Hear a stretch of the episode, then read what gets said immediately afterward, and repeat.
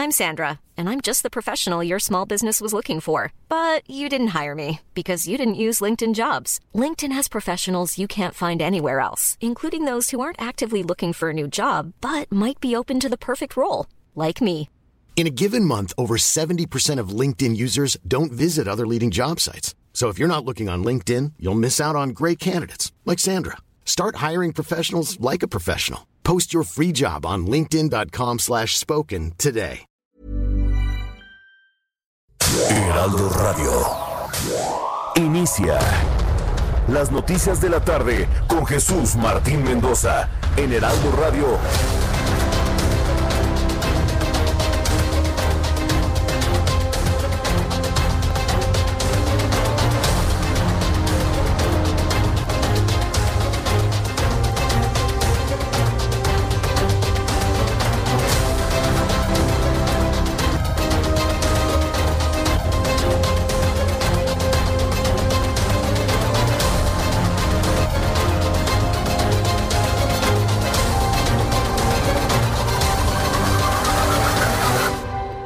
Las 6 de la tarde en punto, hora del centro de la República Mexicana. Bienvenidos, muy buenas tardes.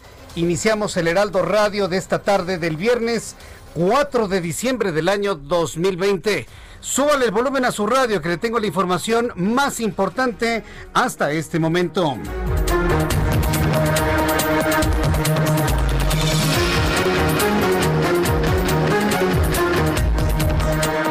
Le informa en este resumen de noticias que en la víspera de que el Consejo Nacional del PAN, del Partido Acción Nacional, determine si hace una alianza o no con el revolucionario institucional, 17 exgobernadores del Blanquiazul dieron su visto bueno para establecer alianzas electorales con otros partidos, con excepción del Movimiento de Regeneración Nacional. Todo tipo de alianzas podrá realizar el PRI, a excepción de Morena. Ay, por favor. ¿Qué es Morena? Morena son priistas, priistas resentidos, priistas que han renunciado, priistas que se han ido, priistas que no lograron hueso. Ay, por favor, la hipocresía política de México, pero a todo lo que da. Dice que no van a hacer alianzas con sus primos. Si finalmente, ¿qué es Morena? Morena es la decisión del PRI, del PRD, por favor. Pero bueno, pues ya le voy a tener todos los detalles de estas alianzas que ya se están cocinando, vamos a llamarlo de esta manera, con miras al proceso electoral del año 2021. En este resumen de noticias, en esta tarde del viernes 4 de diciembre, le informo que Ricardo Suárez, quien fungía como abogado de Javier Duarte, dejó la defensa legal del exgobernador de Veracruz por cuestiones meramente económicas, al menos así se dio a conocer. Duarte, quien se encuentra preso en el reclusorio norte de la Ciudad de México, informó de la imposibilidad de poder pagar los honorarios. Este es un puro cuento. ¿Usted cree que no tiene acceso a sus 51 mil millones de pesos? Ay, por Dios. Pero pues nos chupamos el dedo, ¿no? En México y creemos este tipo de artilugios. Pero en fin, se convierte en noticia dice, dice que no tiene dinero para pagarle al abogado. Mientras tanto, la Suprema Corte de Justicia de la Nación rechazó suspender la extinción de 109 fideicomisos ordenado por el Congreso, lo anterior al rechazar la petición que hicieron un grupo de senadores de oposición y el gobernador de Jalisco, Enrique Alfaro, a través de una acción de inconstitucionalidad y una controversia constitucional respectivamente. La Suprema Corte de Justicia arrodillada al Ejecutivo, aunque no les guste que lo diga la Suprema Corte de Justicia arrodillada, ni siquiera aceptaron la inconstitucionalidad a revisión. La Suprema Corte de Justicia de la Nación de rodillas ante el Tlatuani.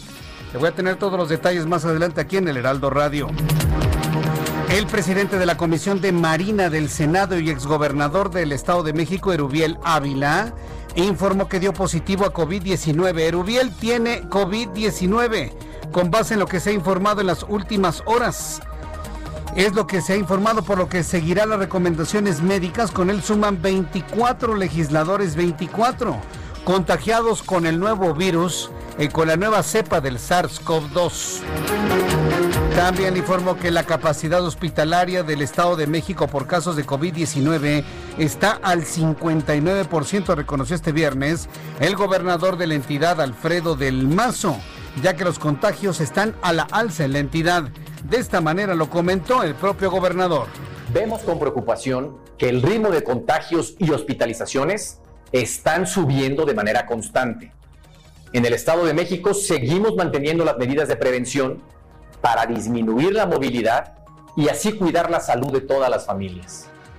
Es muy importante que reforcemos las acciones para volver a contener los contagios y seguir cuidando la salud de todos.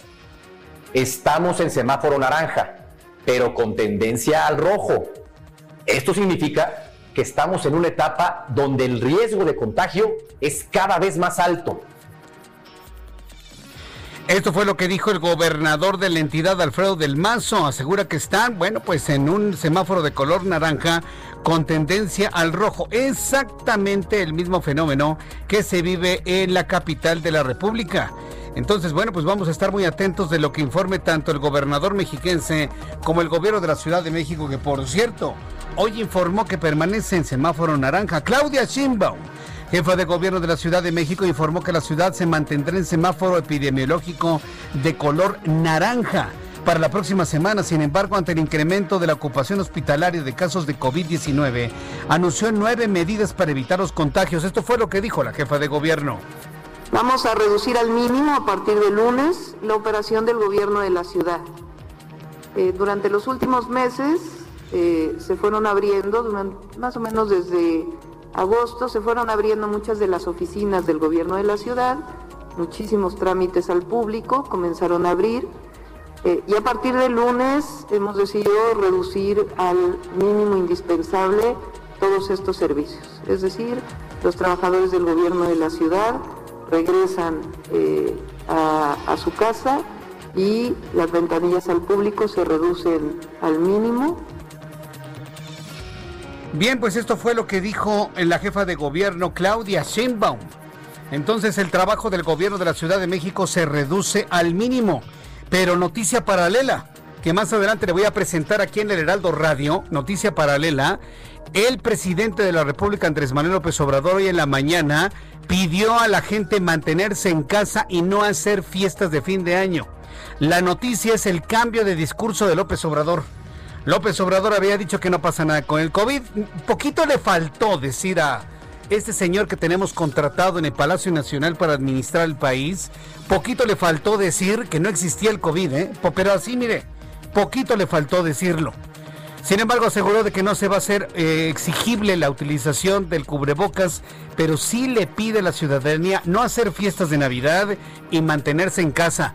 Más adelante le voy a presentar este audio de lo que dijo hoy en la mañana el presidente de la República. Son de las poquísimas veces que dice algo que trasciende como noticia. ¿eh? Acuérdense que aquí en el programa del Heraldo Radio, a esta hora de la tarde, yo ya no le presento nada de la mañanera, porque ya pasaron muchas horas. Y mal hace quien a esta hora de la tarde siga hablando de lo que dice el presidente de la República. Mal hacemos, ¿eh? Han pasado más de 12 horas de lo que dijo en la mañana, pero este es de, las, de, las, eh, de los momentos rarísimos en los que vale la pena retomar lo que dijo en la mañana, porque estamos ante una nota inequívoca, un cambio de discurso, un cambio de opinión, un cambio de posición. Y sobre todo la noticia, la pregunta es, ¿quién lo convenció a López Obrador de que efectivamente el coronavirus mata, como lo dijo hoy el gobernador de Puebla, Miguel Barbosa? Hoy Miguel Barbosa le dice a la gente en Puebla, ¿saben qué? Quédense en sus casas porque debemos tomar en cuenta que le debemos tener miedo al virus porque mata a la gente. Así lo dijo con esas palabras, así de coloquial y así de sencillo lo comentó el gobernador de Puebla. Hoy López Obrador dice, quédense en casa, no hagan fiestas, quédense encerrados en sus casas porque la situación es verdaderamente grave. Lo dijo el presidente, yo me quedé, ¿de verdad eso dijo el presidente? Pues lo dijo. ¿Quién lo convenció? No lo sé, pero el asunto es que lo dijo. Y más adelante le voy a presentar el audio, más adelante le voy a presentar el audio donde leyendo precisamente las condiciones en las que se vive en, la, en el país, está recomendando no salir de casa. Y tras varios meses de mantenerse como principal proveedor de Estados Unidos, México perdió este sitio. Desde octubre de 2020, China ocupa ese lugar de acuerdo con cifras de la Oficina del Censo de los Estados Unidos. Nos ha quitado el lugar China. Y eso tiene que ver con el COVID-19. Yo tengo mis dudas. Simple y sencillamente se trata de la movilidad y del dinamismo económico que tiene nuestro país. Lo platicaremos más adelante. También le informo que este viernes China activó con éxito su reactor experimental de fusión nuclear más avanzado, lo que marca un gran paso en la investigación del país asiático para producir energías con bajas emisiones de carbono.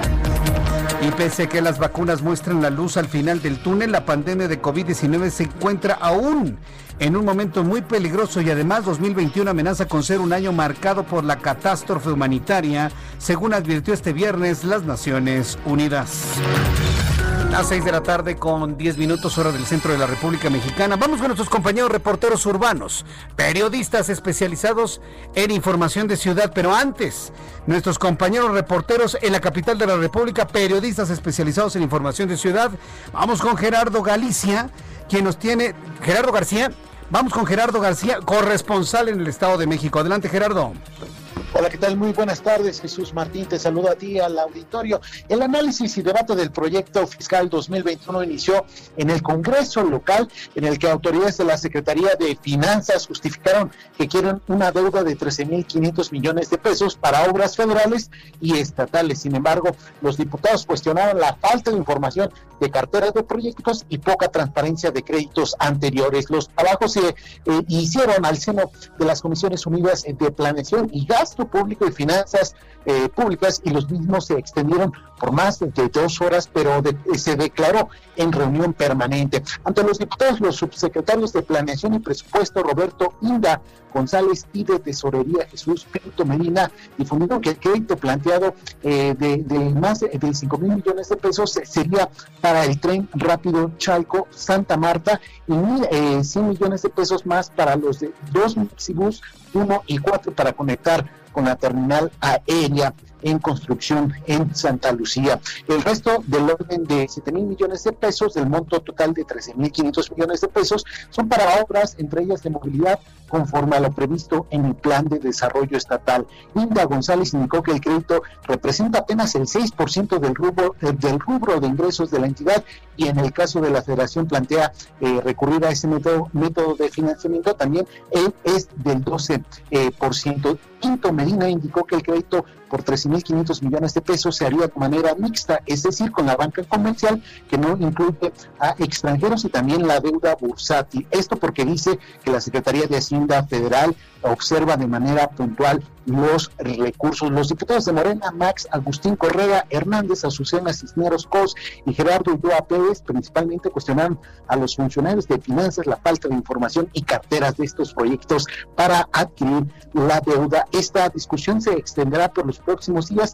y el proyecto del paquete fiscal para la entidad mexiquense eh, ronda por los 308 eh, mil millones de pesos. Debe aprobarse a más tardar el 15 de diciembre. Sin embargo, no se descarta que esta discusión se pueda extender a más del 20 de diciembre y para ello se declararía en receso la legislatura estatal. Hasta aquí mi reporte.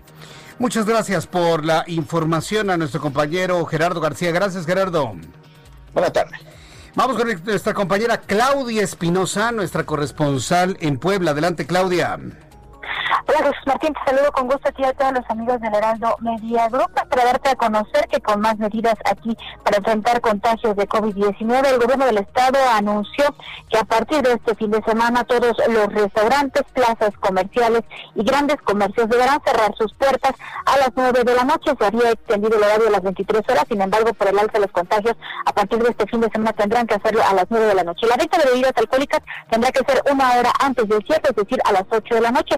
Y los pequeños comercios con menos de 15 empleados deberán cerrar a las 9 de la noche y también eh, tendrán que vender las bebidas alcohólicas hasta las 7 de la noche. Estas medidas forman parte pues de la estrategia para garantizar que no se incrementen los contagios. En este último periodo hubo 130 contagios. Sin embargo, como ya lo mencionabas, el gobernador Miguel Barbosa reitera que el COVID mata y que aquí en Puebla, a pesar de que la federación lo tiene en semáforo amarillo, estaremos en semáforo naranja hasta que se reduzcan los contagios, ya que no quiere que se vuelvan a saturar los hospitales y sobre todo a que sigan pues, contagiándose las personas en la entidad. Es la información que existe. Muchas gracias por esta información. Eh, gracias, Claudia Espinosa. Muy buenas tardes. Hasta luego. El gobernador se fue duro y con todo, ¿eh? Con el asunto del... Eh, con, todo este tema del coronavirus y dice que el virus mata. Más adelante vamos a tener los detalles. Nuestros compañeros reporteros urbanos, periodistas especializados en información de ciudad, nos tienen más información. Gerardo Galicia, adelante Gerardo, ¿dónde te ubicas? justo a los pies del Ángel de la Independencia. Jesús Martín, excelente tarde. Se está realizando una performance en este punto. Son integrantes de CDMX Animal Safe, una organización que está denunciando eh, la, la mala situación en que se encuentran los rastros en el Estado de México y para esto están realizando un performance. Simulan estar eh, prácticamente en una carnicería. Hay jóvenes eh, que pareciera estar eh, semidesnudos con pintura eh, a manera de sangre y este performance está realizando justo en carriles centrales del Paseo de la Reforma a la altura del Ángel de la Independencia. Por supuesto que esto provoca que cierra la circulación en carriles centrales de esta importante arteria y también de la Avenida Florencia. Por lo pronto no van a poder transitar por este punto, los laterales están abiertos pero ya saturados de vehículos, así que de preferencia hay que buscar vías alternas. El circuito Bicentenario, Insurgentes y Sullivan van a ser las mejores opciones, al igual que la Avenida Chapultepec. Y por lo pronto, Jesús Martín, el reporte. Muchas gracias por la información, Gerardo Galicia. Hasta luego. Hasta luego, que te vaya muy bien. Vamos nuestro compañero Daniel Magaña con más información del Valle de México. Adelante, Daniel. ¿Qué tal, eh, Jesús Martínez? Nos ubicamos en la, la zona de Xochimilco. En este momento, pues en varias de las realidades, bueno, pues las personas observarán pues algunos convoys de la Secretaría de Seguridad Ciudadana que están registrando algunos cateos simultáneos en contra del narcomenudeo. Esto, bueno, pues la zona de Santiago, en este momento también parte del convoy avanza en la Xochimilco, Tulyehualco, así que pues hay que manejar con precaución, sobre todo las personas que transitan esta noche en esta zona, en la zona sur de la ciudad, sobre todo en dirección hacia la zona de Tulyehualco, también hacia la zona de San Gregorio y Natiritas, ya que bueno, pues continúan estos operativos en contra del narcomenudeo y bueno, pues es parte de lo que está sucediendo en este momento en algunas de estas realidades del sur de la capital. El reporte, muy buenas tardes. Gracias, muy buenas tardes. Gracias, Daniel Magaña, por la información. Son las 6 de la tarde con 16 minutos hora del centro de la República Mexicana. Tenemos un viernes lleno de información aquí en el Heraldo Radio, en toda la República Mexicana. No se lo vaya a perder. Y bueno, pues ya una vez que tenemos este avance de la información importante, vamos a revisar lo que sucedía un día como hoy, 4 de diciembre, en México, el mundo y la historia con Abraham Arreola.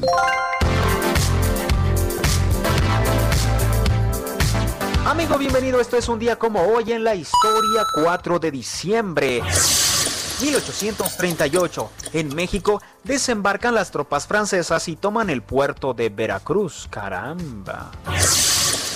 Por cierto, ¿te acuerdas que te hablé del baile de los 41 que curiosamente se puso de moda ahorita por la película? Bueno, pues ocurrió el 4 de diciembre, pero de 1901 algo similar. Ocurrió en el suburbio de Santa María, posiblemente Santa María la Ribera. La policía realizó un operativo en un bar lésbico y las arrestó a todas. Pero, ¿por qué no han hecho películas de esto? ¿Por qué nunca nos enteramos? Ah, bueno, porque, como ya dijimos la vez pasada, el baile de los 41 eran de clase alta. En esta ocasión, no fue completamente así. Además, en el baile de los 41 estaba el pariente de Porfirio Díaz, por eso es que sonaba tanto el escándalo. Pero que no te engañen, estos bailes entre la comunidad LGBT de aquellas épocas eran muy frecuentes. El baile de los 41 no fue ni el primero ni el último de esos. Claro, todos ocurrían en la clandestinidad pero pues ahora solo recuerdan a uno de esos eventos porque pues participó el concuño de Porfirio, que ya para esas épocas era muy conservador, más conservador que una lata de frijoles. Sí señor, con muchos conservadores. También en 1860 se decreta la Ley de Libertad de Cultos emitida desde Veracruz, donde residía entonces el gobierno del presidente Benito Juárez. En 1914 se firma el Pacto de Xochimilco entre Francisco Villa y Emiliano Zapata, con lo que se consolida la alianza entre ambos líderes revolucionarios. Amigos, hasta aquí esto fue un día como hoy en la historia. Muchísimas gracias. Muchas gracias, Abraham Arreola, con las efemérides del día de hoy. Muchas gracias, mi querido Abraham Arreola. Ya son las 6 de la tarde con 19 minutos, hora del centro de la República Mexicana. Y bien, para quienes están eh, escuchando en todo el país, vamos a tener un fin de semana verdaderamente pasado por agua. ¿eh? Por lo menos habrá de llover en algunas partes del norte del país. Revisamos las condiciones meteorológicas que nos informa el Servicio Meteorológico Nacional para las próximas horas. El Servicio Meteorológico Nacional, que depende de la Comisión Nacional del Agua, informa que con base, con base en imágenes de satélite, bueno, pues vemos el tránsito del Frente Frío número 18 de la tormenta de la temporada invernal, masa de aire polar y la, la segunda tormenta invernal de este año. Es decir, el pronóstico para este fin de semana es de una baja de la temperatura de manera importante. Según el último boletín que se ha emitido en punto de las 6 de la tarde, para esta noche y madrugada, el Frente Frío número 18, extendido desde el Golfo de México hasta el sureste del país en interacción con un canal de baja presión sobre la península de Yucatán, va a ocasionar lluvias puntuales intensas en Chiapas y Tabasco, muy fuertes en Veracruz, en Campeche, en Yucatán y en Quintana Roo, así como fuertes en Oaxaca. La masa de aire polar asociado al frente en interacción con la segunda tormenta invernal de la temporada, que recorrerá el norte del país, va a ocasionar ambiente frío en los estados de la Mesa del Norte y la Mesa Central, además de posible caída de nieve y aguanieve en las sierras de Chihuahua, Durango, Coahuila, bancos de neblina en zonas serranas del noreste, oriente y sureste del país. Mucha atención a nuestros amigos operadores de autobuses de pasajeros que nos escuchan, por cierto, a esta hora de la tarde, cuando ya van saliendo de la Ciudad de México rumbo a diversos puntos del país, van escuchando las noticias del Heraldo Radio. Muchas gracias por estar muy pendientes de todo lo que sucede en México mientras inician su viaje. Que lleguen con bien. Bueno, pues decirles que se van a encontrar con bancos de neblina para el día de mañana, sobre todo al amanecer, y durante la noche también. Manejen con mucho cuidado y aquí estaremos acompañándoles en su camino. Dice el Servicio Meteorológico Nacional que la segunda tormenta invernal mantendrá la probabilidad para la caída de nieve y aguanieve en las sierras de Chihuahua y Coahuila y se prevé que al final del día se desplaza hacia Texas, Estados Unidos, dejando de afectar al país. Y Frente Frío número 18 se extenderá con características de estacionario desde la península de Yucatán. Me están diciendo a través de las redes sociales que si también se pueden sentir acompañados en otras partes del país. Claro, este programa de noticias y quien le habla, le estoy acompañando y le estoy cuidando a esta hora de la tarde para que usted se sienta acompañado, se sienta rico a esta hora de la tarde con toda la información. Esto es lo que prevalece en cuanto al clima para las próximas horas. Aquí en el Valle de México, la temperatura en este momento es de 22 grados, hace hasta calorcito a esta hora de la tarde. Sin embargo, va a bajar el termómetro de manera significativa para oscilar entre los 11 y los 12 grados al amanecer mañana, sábado 5 de diciembre, y la temperatura máxima alcanzará los 27 grados Celsius.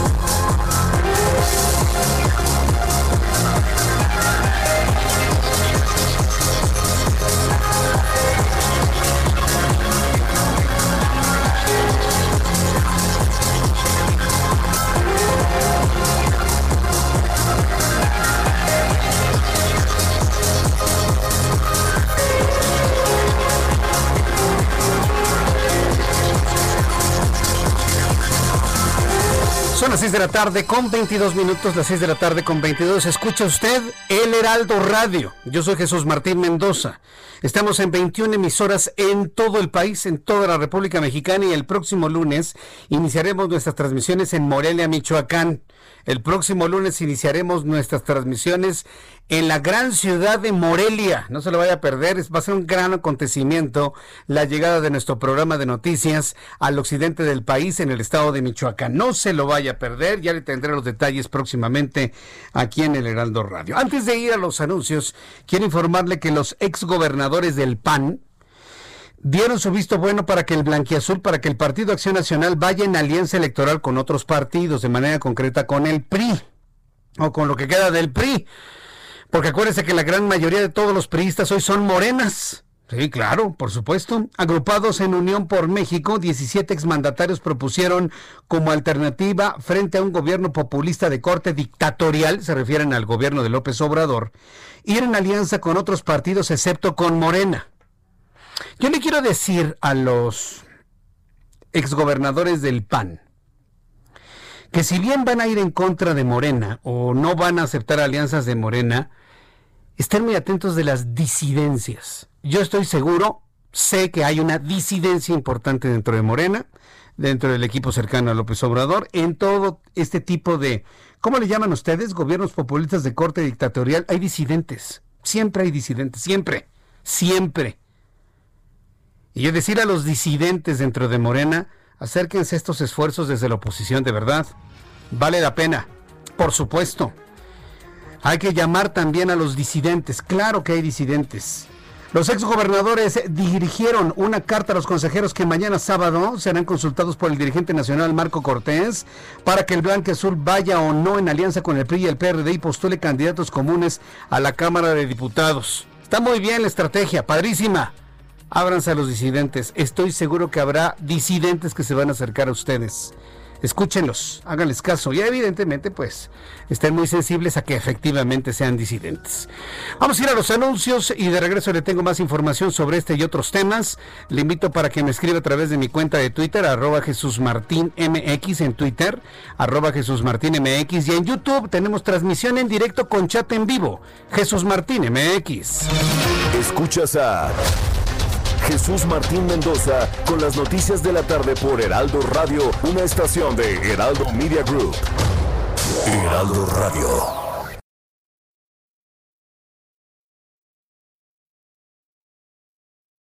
Heraldo Radio, la H que sí suena y ahora también se escucha.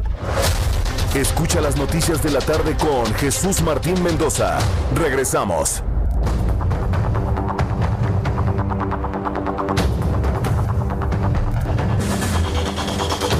Ya son las 6 de la tarde con 30 minutos. Hora del centro de la República Mexicana. La temperatura en este momento en la capital del país, 22 grados Celsius. Bien, pues vamos a entrar en contacto con nuestros compañeros reporteros. Carlos Navarro, reportero del Heraldo Media Group. Él está muy atento de todo lo que ha informado Claudia Sheinbaum, jefa de gobierno de la Ciudad de México, que reitera el llamado a mantenerse en la casa. Mire, para todos los amigos que nos escuchan en el país, lo que ha pasado acá en la capital de la República es mantenernos en un semáforo naranja, pero con condiciones, con protocolos de semáforo en rojo. No me queda la menor duda. Carlos Navarro, adelante, te escuchamos. Buenas tardes, Jesús Martín. Te saludo con gusto a ti y al auditorio. Bien, la Ciudad de México se mantiene en el naranja del semáforo epidemiológico por vigésimo cuarta semana consecutiva, pero con alerta de límite al naranja, donde se refuerzan medidas y se amplía la capacidad hospitalaria. La jefa de gobierno, Claudia Sheinbaum, dio a conocer nuevas medidas para la semana siguiente entre, entre el 7 y 13 de diciembre. Y lo importante, Jesús Martín reitera el llamado a quedarse en casa, un discurso que ya no se ve utilizado en las últimas semanas. Escuchemos. Y este llamado, otra vez es tiempo de quedarnos en casa, seamos todos responsables, eh, llamemos, llamamos a la corresponsabilidad ciudadana, a este gran pueblo de la Ciudad de México que siempre participa, apoya, que es solidario, a eh, volver a tomar nuestras medidas de sana distancia. Actualmente la Ciudad de México tiene 3.917 hospitalizados por COVID-19 lo que representa un 56% de la capacidad hospitalaria. Es por ello que la mandataria presentó nuevas medidas, como es el, el, llamado principalmente a la población a quedarse en casa, reducir al mínimo la operación del gobierno de la ciudad, cerrando oficinas al público, incluso en este caso suspenden actividades el Tribunal Superior de Justicia de la Ciudad de México y la Junta de Conciliación y Arbitraje. Tampoco habrá labores presenciales en oficinas no esenciales y de atención al público y se adelanta el periodo vacacional del gobierno de la ciudad de las actividades de los que son parte de las actividades esenciales entre el 7 de diciembre hasta el 15 de enero. También se fortalece el trabajo territorial Jesús Martín y también ya hizo el llamado principal es que se suspenden ferias y romerías navideñas, así como evitar eh, algunas, bueno, las reuniones en esta época del año. Y una cosa importante es que se implementa este sistema de rastreo de contagios de código QR en el transporte público, en metro, trolebuses, RTP y Metrobús. Y bueno, la jefa de gobierno reiteró el llamado de esta forma. Escuchemos. Entonces, esto es lo que vamos a hacer en la ciudad. Es distinto a lo mejor a lo que se hizo en Chihuahua, a lo que se hace en Jalisco. Allá, si se acuerdan, multan a la gente que anda con cubrebocas y ha habido abuso policial por eso, este, o se persigue con la policía. Aquí la policía orienta a través de las patrullas, eh, reparte cubrebocas. Entonces es un llamado, un llamado a la ciudadanía a que seamos responsables y estamos convocando a la corresponsabilidad ciudadana. Comparando lo que hacen otros estados de la República, la jefa de gobierno, Claudia Sheinbaum, llama a la población a quedarse en casa porque el tema del incremento de hospitalizados es muy, muy preocupante. Jesús Martín, mil, mil hospitalizados más en el último mes, cosa que no había ocurrido. Jesús Martín la información que te tengo. Gracias por la información. Hasta luego, buenas tardes. Hasta luego, muy buenas tardes. La recomendación de la jefa de gobierno es mantenerse en casa. Sí. Y, mire, para usted que me está escuchando en otras partes de la República Mexicana, ya en Villahermosa, Tabasco, en Tamaulipas, en Tijuana, Baja California, en Acapulco, saludos amigos de Acapulco, en Monterrey, en Guadalajara, en Querétaro. Si, si yo les presento la información de aquí de la Ciudad de México, de lo que dice la jefa de gobierno, es porque estos criterios prácticamente están siendo aplicados con algún matiz en toda la República Mexicana. Y hay ya tres estados que han regresado al color rojo. Chihuahua, Durango y Zacatecas ya se encuentran en, color rojo. Yo pensaba, y le aseguro, que la jefa de gobierno decretaba semáforo rojo en la Ciudad de México. bueno, yo lo pensé, mire, ya pasó el buen fin, ya pasó el, día de, de, acción de gracias, ya fue el informe o el discurso del señor Obrador allá en el Palacio Nacional, ya no habría ningún impedimento para irnos al semáforo en color rojo, pero no, ir a semáforo color rojo impediría las conferencias matutinas. Por lo tanto, esta, esta ciudad, aunque se esté muriendo la mitad de la ciudad, jamás pasará al color rojo por órdenes de López Obrador. Entonces, ¿qué le queda a la jefa de gobierno? Pues dejar en color naranja las cosas, pero insistir en protocolos de semáforo en rojo. Nos están pidiendo no salir de casa, no ir a los centros comerciales, eh, le está invitando a los empresarios, fíjese el mensaje de Claudia Sheinbaum, le está pidiendo a los empresarios de la capital de la República que nuevamente sus trabajadores hagan home office, que se vayan a sus casas para que se desplacen lo menos posible, para que utilicen el, en la medida de lo posible el transporte público. Aunque existe un protocolo muy claro en el transporte público para no transmitirse y contagiarse, si usted no se sube al transporte público, evidentemente eh, eh, reduce a cero la posibilidad de contagiarse por el COVID-19. Entonces, estamos en un semáforo en color naranja con protocolos de color rojo. Veámoslo así. Qué difícil debe ser para una jefa de gobierno, para cualquier jefe de gobierno teniendo un presidente como el que tenemos. ¿eh? Se queda en naranja porque yo lo digo. Así me dijeron que les dijo. Porque así se queda, punto, no hay discusión. Pero es que ya, está, ya vamos en el 61% de hospitalizaciones. Se queda en naranja. ¿Qué no entendieron? Y así les grita, ¿eh? Y mire, la verdad, yo, yo estoy seguro que hay personas en Morena y en el equipo de López Obrador que ya no aguantan ese trato, ¿eh? Y yo decir, yo sí le quiero decir a la gente que ya no aguante ese trato. Ya no se aguante ese trato.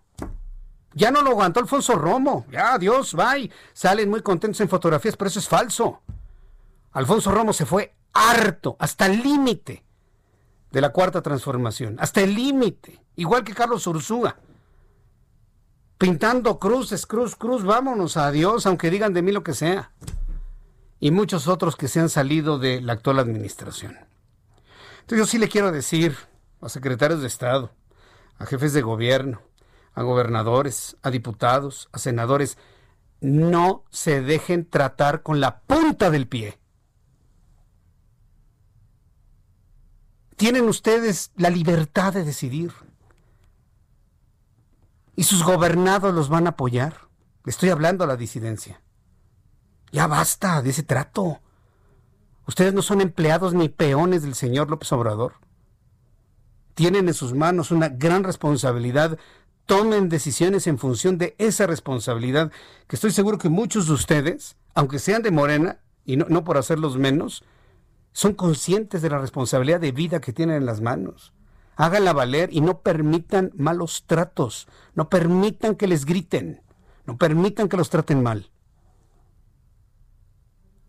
Son ustedes libres e independientes, no les va a pasar nada si en un momento dado dicen, no señor, a mí usted no me va a hablar así.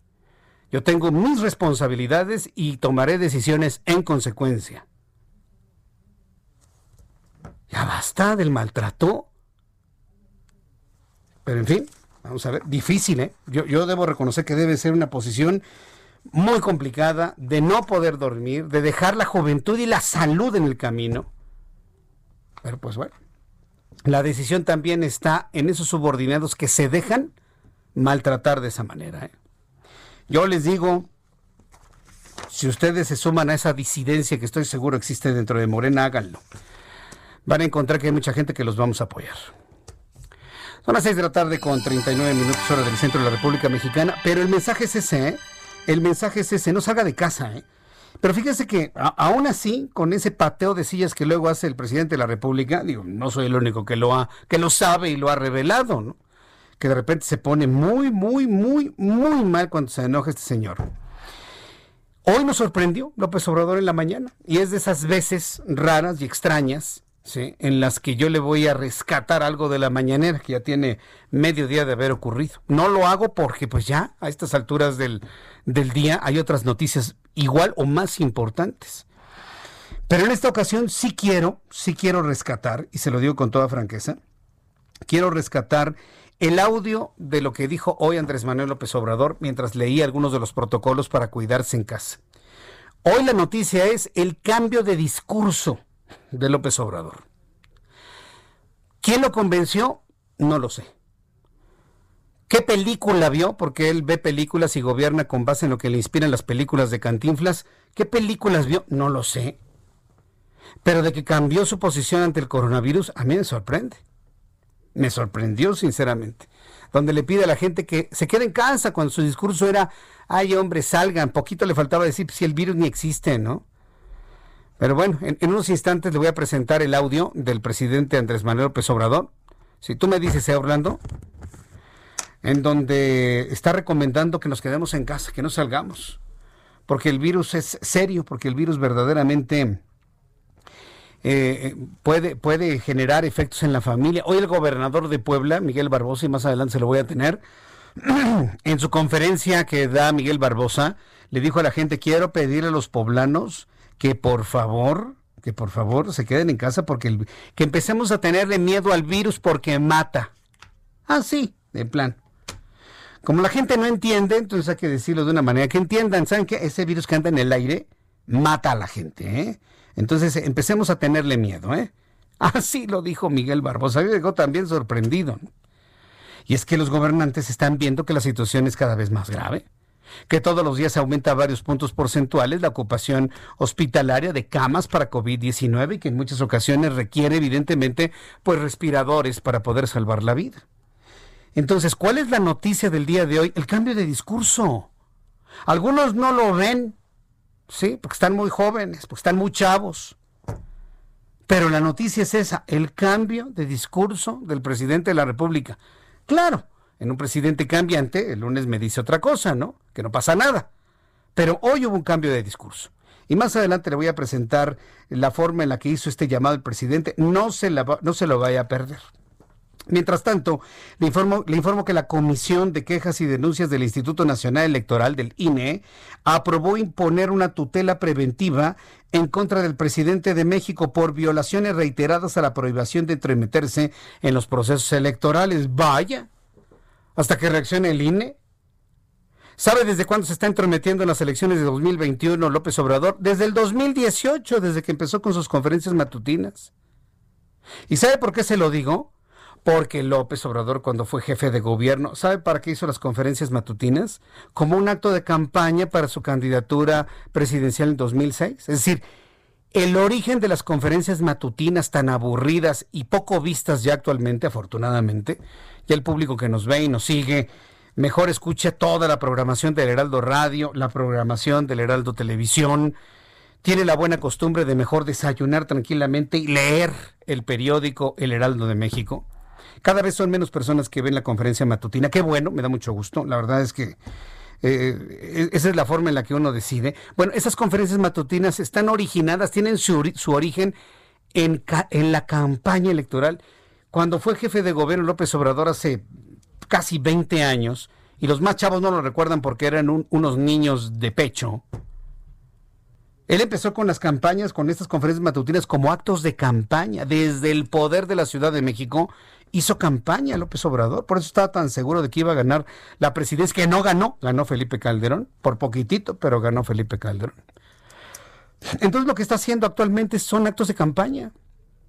Y dos años después se da cuenta el INE. Ay, por Dios. Luego de que el mandatario emitiera opiniones críticas y descalificaciones en sus conferencias de prensa y en eventos de gobierno que de acuerdo con las autoridades generan inequidad en la contienda, claro, por, por supuesto, y espérenme tantito, la, cuando la campaña esté, cuando la campaña esté fuerte, así en su momento más álgido, ¿sabe lo que vamos a estar viendo? Gente completamente desconocida que quiere un puesto de elección popular, gente completamente desconocida, con una fotografía con López Obrador a un lado. Esa es la inequidad de la contienda.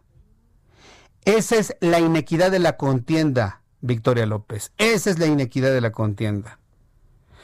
Que esté haciendo López Obrador lo que prometió ya no hacer cuando estaba el PRI. Estar haciendo exactamente lo mismo y ser un PRI chiquito. Porque aparte dijera, es el nuevo PRI. No, hombre, es un PRI chiquito. Chiquitito, chiquito así. Pequeñito, si lo comparamos al tiempo, ¿no? Victoria López. Entonces, te aburre la verdad, Victoria López, te aburre la verdad, la verdad que sale de mi boca y que les corroe a las personas que saben que estoy diciendo la verdad. Entonces, bueno, pues el Instituto Nacional Electoral, la Comisión de Quejas y Denuncias del Instituto Nacional Electoral aprobó imponer una tutela preventiva en contra del presidente de este país por violaciones reiteradas, así lo dice el INE, yo le estoy informando, a la prohibición de entrometerse subrayo la palabra, entrometerse entrometerse en los procesos electorales. Esto luego de que el mandatario emitiera opiniones críticas, descalificaciones en sus conferencias y eventos de gobierno, de acuerdo con las autoridades, generan una inequidad. El PRD y el PAN, así como 12 diputados, presentaron diversas quejas ante el INE por promoción personalizada, uso de recursos públicos, intromisión en la contienda electoral durante la gira en Baja California, así como la conferencia mañana del 30 de noviembre, lo que en el proyecto inicial presentado en la comisión proponía declarar todos los supuestos improcedentes. Sin embargo, el consejero presidente de la comisión, Ciro Murayama, recordó que en la última queja de este tipo durante las elecciones de Coahuila e Hidalgo, acordaron recordarle al presidente y a su vocero las limitaciones a las que estaban sujetos los servidores públicos. Así se estableció la condicionante de que en la conducta se repetía, se aplicaría un tipo de medida cautelar. ¿Usted cree que están preocupados en la presidencia de la República por esto? ¡Hombre! Les vale un comino. ¿Les vale un arroz? ¿Usted cree que está preocupado el presidente? Que el INE diga, ay, cuidadito, ¿eh? Te entrometes en las elecciones. Hombre, les va a preocupar. Y eso es precisamente lo preocupante para nosotros. Una autoridad que este tipo de señalamientos simple y sencillamente les vengan guango. Son las 6 de la tarde con 47 minutos hora del centro de la República Mexicana. Uno de los grandes, vamos a llamarlo así, no, sé llamarlo orgullo, una de las grandes confianzas que México ha tenido durante la pandemia, antes de la pandemia y se pensaba después de la pandemia, es que, uy, México, luego con el Tratado de Libre Comercio nos consolidamos como el primer socio comercial de los Estados Unidos. No, hombre. Estados Unidos cuando quiere mano de obra, cuando quiere comprar algo, en el primer país que piensa es México. Pues, ¿qué cree? Que ya nos desbancaron durmiendo en nuestros laureles, ya nos desbancó otro país. Es decir, cuando Estados Unidos piense en hacer negocios, comprar, contratar mano de obra, ya no va a pensar en México en primer lugar, va a pensar en China. China ha desbancado a México como principal socio comercial de los Estados Unidos entre enero y octubre de este año. ¡Qué vergüenza! Es que es la pandemia, Jesús Martín, es que ese coronavirus nos ha provocado de todo, ¿verdad? Para analizar este asunto y sobre todo sus implicaciones en el arranque del año 2021, eh, le he llamado por teléfono a mi querido compañero y amigo Juan Musi, analista financiero, a quien yo le agradezco mucho estos minutos de comunicación. Estimado Juan, bienvenido, muy buenas noches. Mi querido Jesús Martín, qué gusto saludarte, muy buenas noches. Oye, qué noticia, ¿eh? No nos la esperábamos y luego este dato de que China ya se sobrepuso a México como principal socio comercial de Estados Unidos. ¿Cómo debemos leerlo, Juan? Pues mira, yo creo que lo describes muy bien. Nos, nos hemos dormido en nuestros laureles, hemos eh, de alguna forma aprovechado esta condición de la, del privilegio, yo te diría el privilegio de tener la situación geográfica que México tiene, no solo por ser vecino a Estados Unidos, pero porque nuestra condición geográfica es verdaderamente privilegiada.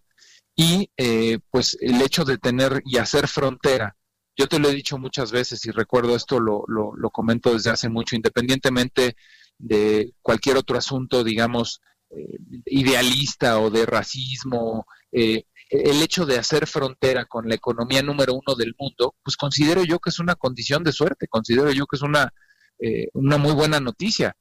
Ahora, lo que es impresionante es que te desbanque un país que por mar, pues quede lo lejos que le queda China a Estados Unidos y que por vía aérea, que es la vía más rápida, estés hablando de más de 15, 16 horas. Y, que te desbanque un país que está en una desventaja geográfica de esa magnitud, bueno, pues es impresionante. Ahora, resulta que quien te desbanca es la segunda potencia mundial. Entonces tampoco es que te desbancó. Eh, yo creo que esta noticia no es buena, desde luego, como bien dices tú, es, triste, pero pues quien nos desbanca es la segunda potencia mundial. Y hay otro ingrediente adicional, mi querido Jesús Martín.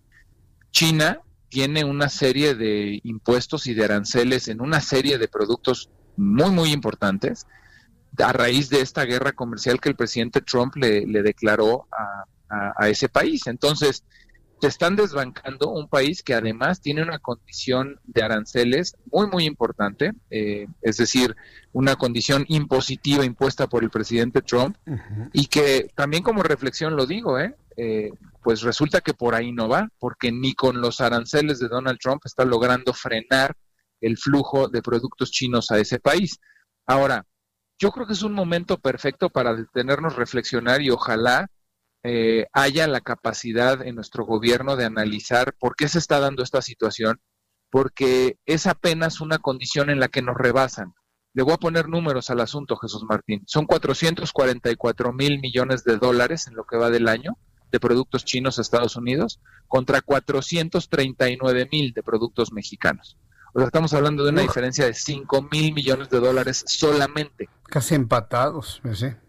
Así es. Entonces, sí, estamos en segundo lugar, 4.44 contra 4.39, pero pues es un buen momento para reflexionarnos, detenernos y decir qué es eso que en, donde China nos está desplazando, pues, para tener eh, idea y para tratar de tener planeación, estrategia y de alguna forma pues eh, buscar eh, eh, que esto se pueda revertir. Estamos a tiempo, insisto, si en un año que prácticamente ya termina, al cierre de noviembre, esta cifra solamente presenta una diferencia de 5 mil millones de dólares, que es el equivalente en esa cantidad al 1%, pues creo que estamos a tiempo, querido Jesús Martín. Lo que pasa es que, pues yo veo que la planeación, el rumbo, la visión de largo plazo, pues no es el fuerte de, de, México y menos de esta administración pública federal, ¿no? Eh, ahorita es muy prematuro para que yo te diga, pero si podemos seguir platicando en el curso de las siguientes semanas, valdría la pena ver en qué consiste ya esta desbancada, ¿no? En dónde, en dónde es que China nos ha pegado. Va más por el tema del agro, va más por el tema de electrónica, va más por el tema de metales, eh, eh, minerales, manufacturas, en fin. creo que hay mucho que analizar. Simplemente este dato que te dice exportaciones totales nos pone hoy en una ligera desventaja, pero lo que sí creo que tenemos que aprovechar es que estamos peleándonos este segundo lugar con la segunda potencia mundial, lo que tenemos nosotros que aprovechar siendo la economía 13 o 14, porque México ha venido cayendo, pues es aprovechar justamente esta condición geográfica, mi querido Jesús Martín. Bueno, pues habrá mucho que analizar. No estamos tan lejos entonces de China y bueno, pues me quedo con lo que dices. Nos desbanca pues la segunda economía del mundo. tampoco digo se, trata de que nos haya desbancado Perú. Digo, con todo respeto a nuestros amigos peruanos o Colombia o Bolivia o algún otro país de, de Centroamérica, ¿no? Simplemente estamos ante una verdadera potencia mundial que ofrece sus servicios y mano de obra, pues de manera atractiva a, los Estados Unidos. Pues a ver, a ver qué estrategias hacen el próximo el próximo año, ¿eh, Juan? Ya, hay quien que está candidateando para secretario de Economía después de lo que me están diciendo aquí en el chat, que te quieren ver de secretario de Economía, Juan. bueno, pues, lo que pasa es que yo insisto, o sea, la verdad es que muchas veces estas cifras pues deben de ser no solamente informativas, sino que también el gobierno federal reaccione ante esto, ¿no? yo, como te digo, por un lado digo, bueno, pues sí nos desbanca la segunda potencia, pero fíjate la desventaja que tiene China simplemente para hablar de la dificultad de poner producto chino en Estados Unidos en horas aire, en horas mar, y no existe la posibilidad en horas tierra, porque no, no, no tienes esa posibilidad.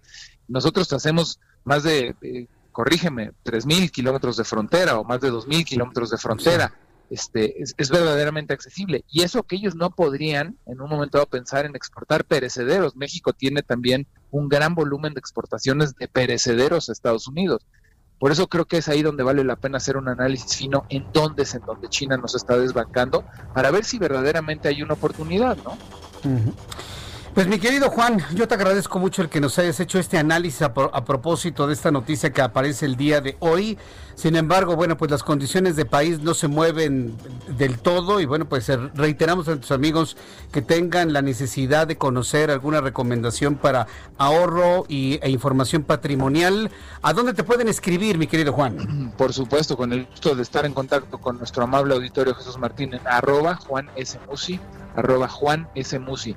Déjame cerrar con un comentario que creo que viene mucho al caso con todo esto que me preguntas. Me quedan 20 segundos, Juan. Sí, desafortunadamente la recuperación económica local va a ser mucho más lenta que en el exterior. Doblemente vale la pena hacer este análisis porque va a ser más pronto la recuperación afuera que adentro. Gracias, querido Jesús Martín. Juan Musi, que tengas buen fin de semana. Gracias. Fuerte abrazo. Mensajes, vuelvo. Escuchas a Jesús Martín Mendoza con las noticias de la tarde por Heraldo Radio, una estación de Heraldo Media Group. Heraldo Radio.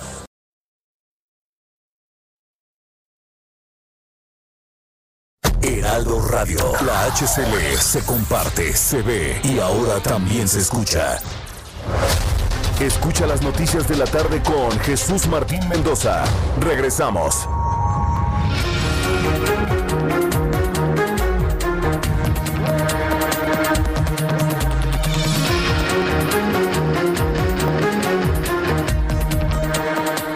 Las 7 en punto, hora del centro de la República Mexicana. Le presento un resumen con las noticias más importantes aquí en el Heraldo Radio. En primer lugar, le informo que el señor Martí Batres Guadarrama, senador de la República por Morena, propuso que las lenguas indígenas se unan al español como idiomas oficiales reconocidos en la Constitución mexicana. Ay, Martí, tenemos tantos problemas económicos, de trabajo, la gente se está muriendo de hambre, ve la cantidad de gente que no tiene trabajo en las esquinas, que se anda drogando con lo poco que les damos de dinero, que anda limpiando parabrisas.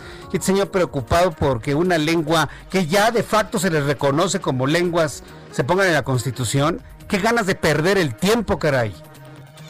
De acuerdo con el señor Batres, la iniciativa constitucional que presentó busca que la cultura de dichas comunidades se preserve y apuntó que en la Carta Magna no se ha establecido ningún idioma oficial, sin embargo, solo la Ley General de los Derechos Lingüísticos de los Pueblos Indígenas reconoce tanto las lenguas indígenas como el español como lenguas nacionales del país. No, señores, la lengua de México es el español, punto. Dejémonos de tonterías, no nos confundamos que ya dejen de estar generando ideas confusas. El idioma oficial de México es el español, punto. Y las demás lenguas evidentemente son reconocidas ya de facto en toda la República Mexicana. La Cámara de Diputados aprobó la creación de la cédula única de identidad digital, un nuevo documento de identificación oficial con carácter digital que incluirá datos biométricos. La diputada de Morena, esto sí es importante para que vea, Rocío Barrera aclaró que la nueva cédula única de identidad digital no sustituirá otros documentos de identificación, sino que complementará por lo que la credencial para votar expedida por el INE podrá seguirse usando como una una credencial de identificación oficial. La Universidad Nacional Autónoma de México convocó a estudiantes y académicos de las carreras de medicina, enfermería y odontología a participar como voluntarios en las brigadas de vacunación contra el COVID-19 dentro del campus universitario con el propósito de colaborar en la atención de la emergencia sanitaria que afecta al país. La selección de los brigadistas se realizará por el orden de registro, el cumplimiento de los registros y las necesidades de las jornadas de vacunación.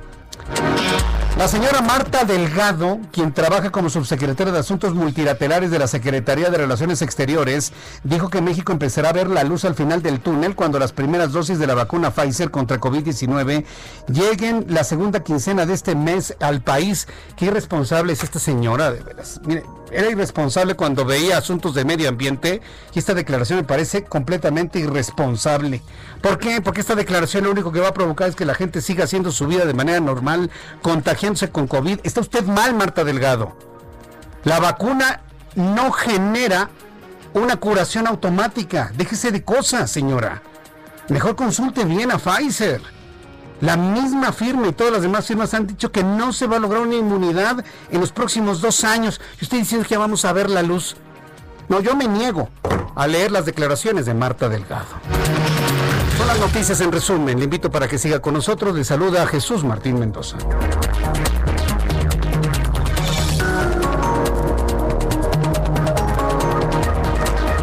Ya son las 7 con 4, las 19 horas con 4 minutos, hora del centro de la República Mexicana. A ver, señores, que no le vengan.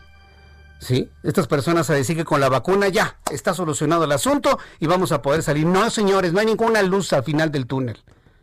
La vacuna es una herramienta adicional al cubrebocas, al lavado de manos, al quedarse en casa, al mantenerse resguardados, al no acudir a lugares de alto riesgo. La vacuna es una herramienta adicional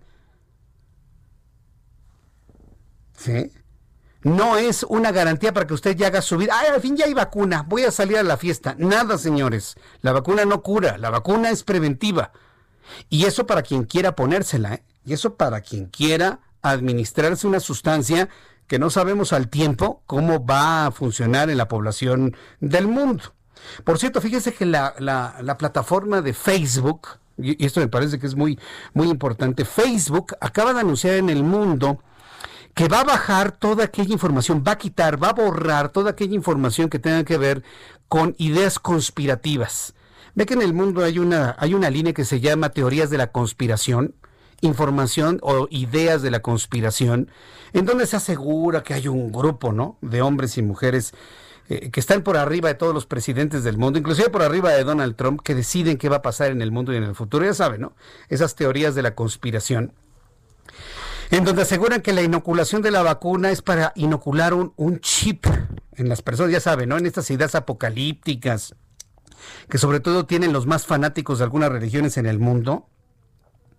Bueno, pues Facebook acaba de informar que va a bajar toda esa información. Porque simple y yo la verdad estoy de acuerdo. Porque hay quienes están viviendo la vida con miedo, ¿no? Cuando la tenemos que vivir con prevención, nada más con prevención, nada más con prevención, pero no con miedo.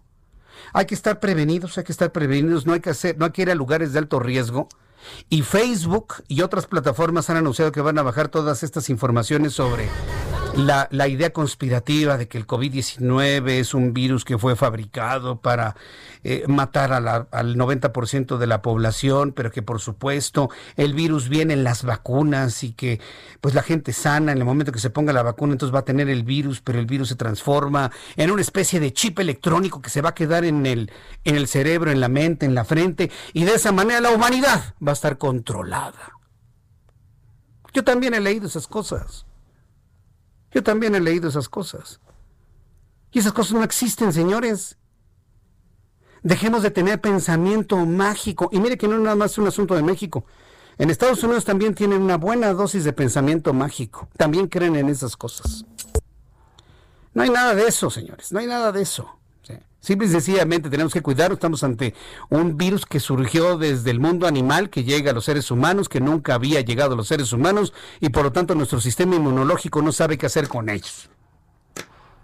Y ante la velocidad del contagio, la humanidad ha tenido con su tecnología que tenemos actualmente crear una vacuna en un tiempo récord de menos de un año, cuando todas las vacunas se hacen entre 10 y 15 años. Y ya, no hay nada más en eso. La gente se puede mantener alejada del virus, no saliendo de su casa, manteniendo todos los sistemas, todo el protocolo de seguridad y de limpieza, lavado de manos, estornudo, de etiqueta, utilizando el cubrebocas y listo. Sí, pero pues de ahí a estar pensando en estas ideas conspirativas, por favor, yo, le pido por favor que seamos sensatos, que seamos maduros, que crezcamos en eso y pues ya veamos la vida como es, la vida real. Son las 7 con 8. Vamos con nuestros compañeros reporteros urbanos.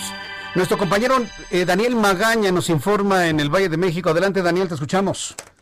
Así es, Jesús Martín, ya hemos estado dando pues seguimiento a esta información. Fíjate que alrededor de las 3 de la tarde pues nos comentaban sobre mucha movilización policíaca en la zona de la alcaldía de Xochimilco, la zona de San Gregorio, Acalpisca, la zona de Nativitas, y en este momento en el pueblo de Santiago Tullehualco, zona limítrofe con Atláhuac. Todo esto se debe Jesús Martín, pues a la detención de un hombre de un hombre de nombre Arturo N, que bueno, pues podría ser el primo de Felipe de Jesús Pérez Luna.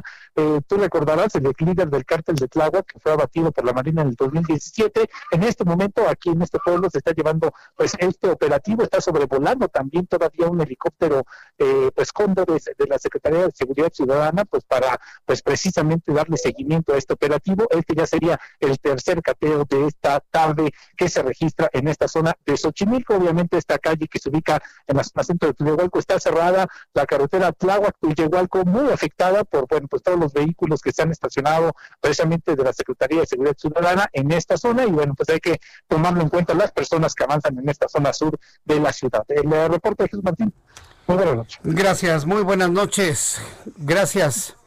Vamos a nuestro compañero Gerardo Galicia. ¿En qué punto del Valle de México te encuentras, Gerardo? Adelante. En el paseo de la Reforma, Jesús Martín, excelente noche. Sí, completamente cerrados los carriles centrales de, de esta importante arteria entre la glorieta de La Palma y la glorieta de la Diana Cazadora. El motivo continúa la protesta que están realizando integrantes del colectivo Animal Safe en este punto y por ello los elementos de tránsito de la Policía Capitalina deben desviar la circulación. Únicamente se pueden utilizar los carriles laterales del Paseo de la Reforma. Eso está generando ya muchísimos contratiempos. La Avenida Florencia queda completamente cerrada prácticamente desde la avenida Chapultepec, así que debemos recomendar vías alternas, insurgentes, el circuito bicentenario Sullivan y avenida Chapultepec van a ser las mejores opciones. Y por lo pronto, el reporte.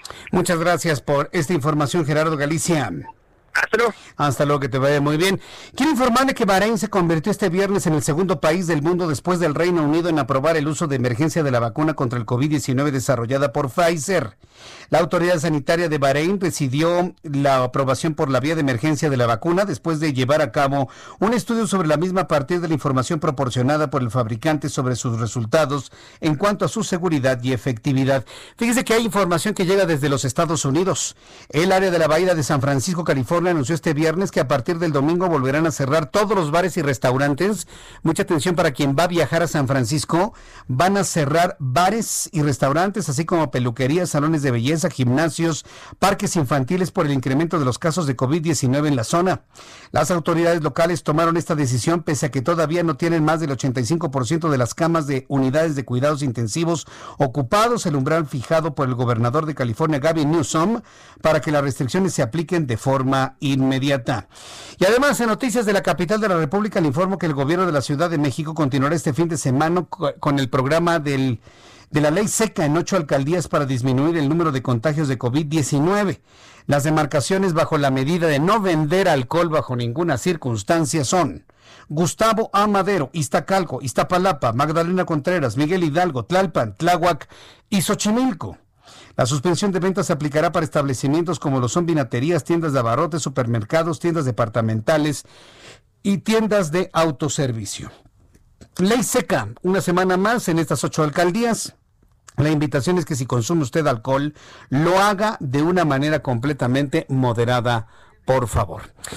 Cuando el reloj marca las 7 con 12, como todos los viernes, me da mucho gusto saludar a Carlos Allende, Sir Allende, con sus palitos y bolitas. Mi querido Carlos, qué gusto saludar,te bienvenido. Caballero Jesús Martín, muchas gracias, siempre un placer venir aquí con palitos y bolitas. Eh, eh, eres muy amable, muy generoso. Bueno, estaba viendo la repetición del programa del día de hoy. Cuando te pasé el programa y te dije, bueno, pues vamos a ver los palitos y bolitas de Carlos Allende. Yo me quedé pensando y le preguntaba a mis compañeros, ¿dónde está el albur? ¿En quien lo emite o en quien lo entiende? A ver, tú dime es parte de los dos, ¿no? Porque, porque sí, aunque es, que, es que tiene que haber una parte de complicidad en cualquier álbum, ah. pero sin duda el que el que lo dice ahí como que echa el, el anzuelo y ya el que se ríe, pues es el que pues El que se ríe se lleva. Sí, no te vi, te había atacado de la risa. bueno. Es que, me tomaste por sorpresa. Hazte, que te tomé por sorpresa. Oye, me da mucho gusto saludarte como todos los viernes. Digo, tengo el privilegio de saludarte todos los días cuando termine nuestro programa de noticias. Pero coméntanos, ¿de qué nos vas a hablar el día de hoy? Hoy viernes aquí en el Heraldo Radio, mi querido Carlos Allende. ¿Te acuerdas de la, la eh, tour que se aventó, la gira que se aventó la no primera dama, la esposa del presidente, la doctora este, Pierre Müller, por tierras europeas, ¿no? Que fuera este, Francia, Italia, incluso una audiencia con el señor Papa. Sí, hasta después nos enteramos. Recuerdo su atuendo con el señor Papa, como tú le dices. Sí, bueno, hay que lo compararon con una, bueno, una desafortunada comparación, por decirlo menos. Este, ese, ese viaje, nos enteramos después que era, contenía dos propósitos, ¿no? Ir a pedir, este, bueno, primero pues presentarse, ¿no? En, representación de su esposo, y la segunda, ir a pedir, este, pues, como reliquias antiguas de nuestro país que estaban en posesión de los otros de países europeos, sobre todo el tema de los archivos vaticanos que tenían códices eh, y prehispánicos de nuestro país. Este, luego nos enteramos que fue para eso. Días después, el mismo eh, encargado del tema de cuidar las, eh, las reliquias en el Vaticano, el señor Franco Coppola, pues nos mandó a la goma, evidentemente, porque dijo que a México no se le puede prestar nada porque nuestra ley impide regresar las cosas que se prestan porque son monumentos históricos. O sea, la ley de nosotros no permite que salga de nuestro país monumentos históricos. O sea, ahí parece que le quisieron meter como jiribilla, ¿no? Al asunto de, oye, pues préstanos, no seas nada onda, no sé qué. Que luego nos lo prestamos y le, y le decimos, oye, ya me regresas y, ¿sabes qué? Ya no te lo puedo regresar, la ley no me lo permite. Entonces era como una especie de jugarreta, ¿no? Hay que, le intentaron jugar, que evidentemente pues, no funcionó. El tema ahora es que el señor presidente eh, va, a, va a publicar un decreto para reformar, el, ah, no es cierto, adicionar, aumentar el artículo 37 ter al reglamento de la Ley Federal sobre Monumentos y Zonas Arqueológicas, Artísticos e Históricos, que dice, en este momento la Secretaría de Cultura va a poder eh, solicitar un traslado temporal de este tipo de artefactos, de este, monumentos eh, arqueológicos, artísticos e históricos, con el fin de prestarlo temporalmente y así como quitar ese candado para que, pues, si alguien nos presta, si otro país nos presta cosas que al final son de culturas prehispánicas mexicanas, se le puedan regresar.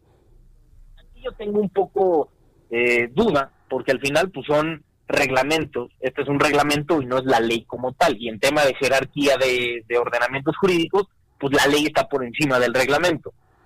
Pero entonces, pues, esto me hizo recordar que justo el año que entra, 2021, se conmemoran varias fechas especiales para nuestra historia, ¿no? que es, son los 200 eh, años de la consumación de la, independencia y son 500 años de que cayó la gran ciudad de Tenochtitlán. Pero ahí están intentando meter un así como con calzador, nada más porque sí, porque pueden, la fundación de la gran Tenochtitlán. Mm. Cualquier historiador que valga sus tres pesos en sal, sabe que la fundación de Tenochtitlán, todo indica y el consenso de la, del, gremio es que fue hacia 1325. Pero aquí con tal de, de revivir ¿no? Y, moverle al asunto de las del, de los sentimientos prehispánicos ¿no? y sentirnos mexicanos y, tenoch, y tenochcas, este, lo están tratando de aplazar cuatro años, total, pues, que son, digo, este, atrasar, ¿no? Vaya, quitarle cuatro años a la fecha de, de, fundación que todos los historiadores serios saben qué pasó. Y así nomás, pues total, que son cuatro años, ¿no? Pues, para que nos alcancemos a festejar nosotros y no le toque al siguiente presidente festejar los 700 años de la fundación de la Gran Tenochtitlan. qué, tontería esto. Esto que me estás diciendo, de verdad que no lo puedo creer. No, 100% en serio. Y, te voy a decir una cosa, no, no, lo puedo creer, sobre todo porque yo no sé cuál es la intención de estos señores que penosamente están en el gobierno actual de insistir en esto cuando todos sabemos que somos producto de una conquista. O sea, tú tienes ascendentes españoles, yo tengo ascendentes españoles, la gente que nos escucha, el 95% de la gente tiene ascendencia española, francesa, italiana, de otras partes del mundo. Y, a querernos ver así como si fuéramos este originarios de los pueblos prehispánicos, eso no es cierto. Entonces yo, no entiendo por qué no entender nuestra realidad. Primero de que fue de que esta tierra fue conquistada y en segundo lugar que la sangre que corre por las venas del casi la totalidad de la población de este país tiene sangre del viejo continente, hombre. ¿Cuál es el es más de los mismos que, que, que lo están proponiendo? No me digas que Müller es un apellido muy muy autóctono, muy prehispánico, o López. Oye, es el mismo presidente. ¿te acuerdas, es lo más español que existe, mi querido Carlos. Claro, ¿te acuerdas cuando vino este, ay, ¿cómo se llama el presidente del gobierno español? Este, este Pedro Sánchez. Pedro, Sánchez. Que vino y le trajo el acta de nacimiento de su abuelo. Claro, claro, claro. El todos los presidentes de este país han tenido ascendencia española, inclusive el de actual. Y la señora que es su esposa tiene ascendencia hasta alemana, oye. Bueno, Müller no es muy mexicano. No, no precisamente. Por lo tanto, esto raya en la hipocresía, Carlos. En la hipocresía. Sí, un poco, pero también como que ya se han dado mucho a jugar con el tema de los pueblos este, originarios, ¿no? Sí, pero para plan, y pues ya dijeron, total, pues que son cuatro años, nos acercamos para acá y así alcanzamos a festejar los tres juntos. A ver, ¿quieren verdaderamente hacerle honor a los pueblos originarios? A ver, quiero ver al presidente de la República que vaya y se reúna con el Ejército Zapatista de Liberación Nacional y que ponga en marcha los acuerdos de San Andrés Larrainzar. A ver, órale. Ahí es donde yo vería, ah, sí, ahí sí hay un interés para respetar lo que plantean los pueblos originarios. Pero ni eso, lo tienen en el olvido el acuerdo de San Andrés Larrainzar que pedía Yo, yo, pensaría que por historia y simplemente por orientación ideológica, justamente el, ejército zapatista pues, estaría muy feliz de que Andrés Manuel fuera presidente de ese país, ¿no? Pero, Al final, no, lo quiere. simpatizante de ese asunto, pero no, justamente el ejército zapatista no lo quiere. O sea, que no, entiendo cuál es el objetivo de estar sacando. Hoy viste a Martí Batres, ¿no? Diciendo, no, no, vamos a poner al mismo nivel del español todas las lenguas originales. Oye, nadie va a estudiar, perdón, con todo respeto a quienes hablen zapoteco, nadie va a hablar zapoteco para hacer un negocio en Francia o en Europa, en España, o en Estados Unidos, o en Canadá, o con nuestros grandes amigos japoneses, jamás. Tienes que hablar por lo menos inglés para poder cerrar un, negocio, un, un, contrato de importación, obtener herramientas que faciliten un poco la, favor. progresa, ¿no? son para un poco más de, movimiento. No. Pues no, yo, mira, yo escuchaba el otro día a un este a un experto en este tipo de cosas que que uno de los grandes fracasos del sistema educativo mexicano es no lograr que toda la población hable español. O sea, puedes hablar una, una lengua indígena, y qué bueno, muy respetable y qué bonito. Que es, Claro, qué, chido, ¿no? La, neta a mí sí me gustaría pues, medio entender qué onda con, no sé, el náhuatl o algo así un poco más este pues, indígena Sí, pero lo harías por gusto, Carlos. Pero si te vas a estudiar, se vas a trabajar, te vas a, a, hacer crecer nuestro país en el mundo, pues no, no, no vas a usar esa lengua, vas a tener que aprender inglés por lo menos. y alemán en segundo lugar. Pero bueno, así es. Pero es el asunto, no que quería contar eso con, los, con las fechas históricas y lo que estamos este, tramando para el año que entra. Yo que va a ser un año tan tormentoso, yo creo que peor que este, porque encima de que ya vamos a seguir con el tema de la pandemia, va a venir encima la vacuna, las fechas históricas estas que te cuento y las elecciones. Entonces vamos a tener bastantes cosas de que hablar. Estoy de acuerdo. Va a ser el año del bicentenario, el próximo 27 de septiembre, ¿no? Bicentenario de la independencia de nuestro país. 26 de septiembre de 2021 se van a cumplir. 26, fueron varios días, ¿no? 26, 27 y 28, ¿no? Desde que entró el ejército trigarante hasta que se firmó el tratado. Sí. Exacto. El 26 se firmaron los tratados de Córdoba y el 28 fue cuando llegó, bueno, cuando renunció al poder este el virrey Juan O'Donoghue y ya tomó, bueno, no tomó posición inmediatamente Agustín, que luego se convirtió en nuestro gran emperador, pero bueno, si te fijas, no hay un solo monumento dedicado al consumador de la independencia. ¿A Agustín de Iturbide? No, pues ¿cómo? Oye, pero si ya nos ponemos a hacer revisionismo histórico, o sea, sí, sí entiendo que el tema de su imperio fue bastante chungo, ¿no? Le salió muy mal. No gobernó ni dos años seguidos, pero este finalmente gracias a, él y, como la negociación que tuvo con Juan O'Donoghue, pues tenemos este país que llamamos México. Agustín de Iturbide tiene un espacio en la historia, innegable, ¿no? Así como la tiene también Porfirio Díaz. Y llegará el día en el que se le rescata a estos y muchos otros personajes olvidados de la historia oficial que verdaderamente trabajaron por el país que hoy conocemos y tenemos. Oye, mi querido Carlos, pues gracias por explicarnos esto con palitos y bolitas, ¿eh? Muchas gracias. hombre, ya saben que aquí cuentan conmigo todos los viernes, como a estas horas a las 7 y pelos, y diario a las 3 de la tarde después de, en, el ponchipaquete de vespertino. ¿Cuántos pelos eh, después de las 7? A ver, explícame eso. ah, pues ahí, ahí, le van calculando, ¿no? Según sea su, su aproximación. Este, ah, les decía en su ponchipaquete vespertino, primero con el señor Jesús Martín a las 2 pm y luego, una hora después, el postre con palitos igual. Me parece muy bien. Oye, danos por favor tus cuentas de redes sociales para que el público te siga, te pregunte, vea tu, tu contenido on demand, todo absolutamente para que te tengamos súper ubicado, Carlos Allende. Ascares me pueden encontrar en redes sociales como arroba Sir Allende, Twitter, Instagram y Facebook. Sir Allende, ya con eso ya te encontramos. Con eso ahí nos ubicamos y pues ahí vamos viendo qué, que podemos ir discutiendo, ¿no? Que hay varias cosas que, que, que andar ventilando. Ya, ya, hiciste reír a todo el público que nos está escribiendo a través de Twitter. Dice que con tu ponchipaquete... El ponchipaquete. sí. Me va a llamar don Andrés, mi amigo Andrés Bustamante, va a decir, ¿qué pasó? ¿Cómo que el ponchi, ponchi, ponchi, ponchi, ponchi? Oh, bueno, es que el buen, el buen Willy Willy, ay. Sí, cómo no. A ver si un día lo invitamos, ¿no? ¿no? Sí, estaría cotorro ahí a hablar con, con el gran Andrés Bustamante. Con el gran Andrés Bustamante. Miguel Carlos Allende, ha sido un enorme gusto y gracias por explicar las cosas con palitos y bolitas como solamente tú, tú sabes hacerlo. Muchas gracias. Un, un verdadero placer, nos vemos. Gracias, que te vea muy bien, hasta luego. Esir Allende, Carlos Allende, tiene una forma muy inteligente y muy original de presentarnos las noticias las explica con palitos y bolitas y mire, luego le encuentra cada cosa en la que nos sonreímos para que vea que la vida pues, no es tan oscura como luego nos dicen, de ninguna manera. El reloj marca las 7.25, vamos a ir a los anuncios.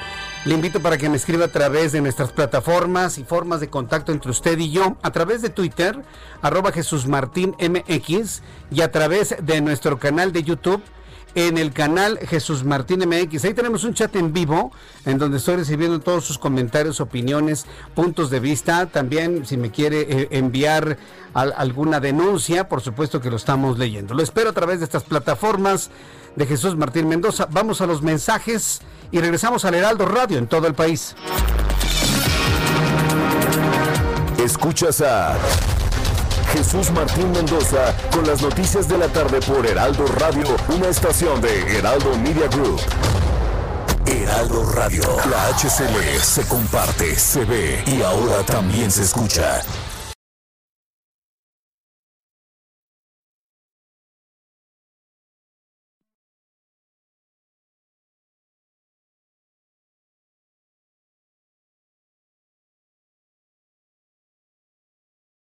Heraldo Radio, la H que sí suena y ahora también se escucha.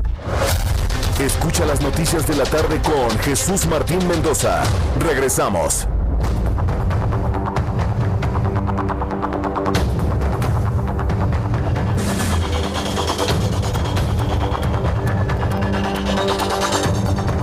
Ya son las siete y media, las siete y media hora del centro de la República Mexicana. Para nuestros amigos que nos escuchan en toda la República Mexicana, le invito para que entre a nuestra cuenta de YouTube en el canal Jesús Martín MX, en el canal Jesús Martín MX. Aquí tenemos su chat en vivo. Quiero agradecer mucho a DDT Audio.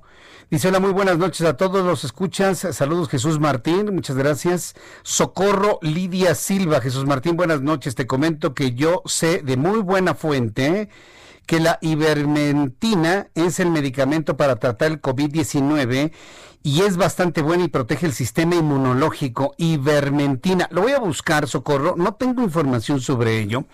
Y, yo sí quiero decirte, Socorro, luego es este delicado, ¿no? Hacer este tipo de comentarios. Bueno, sí lo podemos comentar desde el punto de vista informativo, pero siempre diciéndole a la gente, no se automedique, ¿eh? No porque escuche usted ivermentina, va a buscar alguna cosa de ivermentina, se lo va a tomar.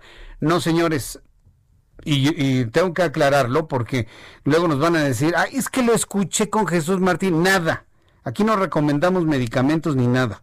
Aquí abordamos las cosas de manera informativa y esperamos evidentemente el cotejo de los verdaderos científicos. Es como el asunto del óxido de, el, el, óxido de cloro, ¿no? Que andan diciendo que sirve para el COVID.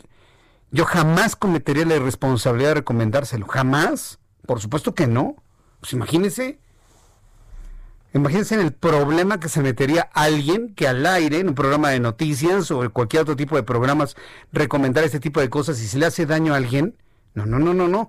Solamente hasta que las cosas estén confirmadas científicamente se puede hacer algún comentario y alguna, alguna referencia al respecto. Zapatito Viejo, muchísimas gracias por tu comentario.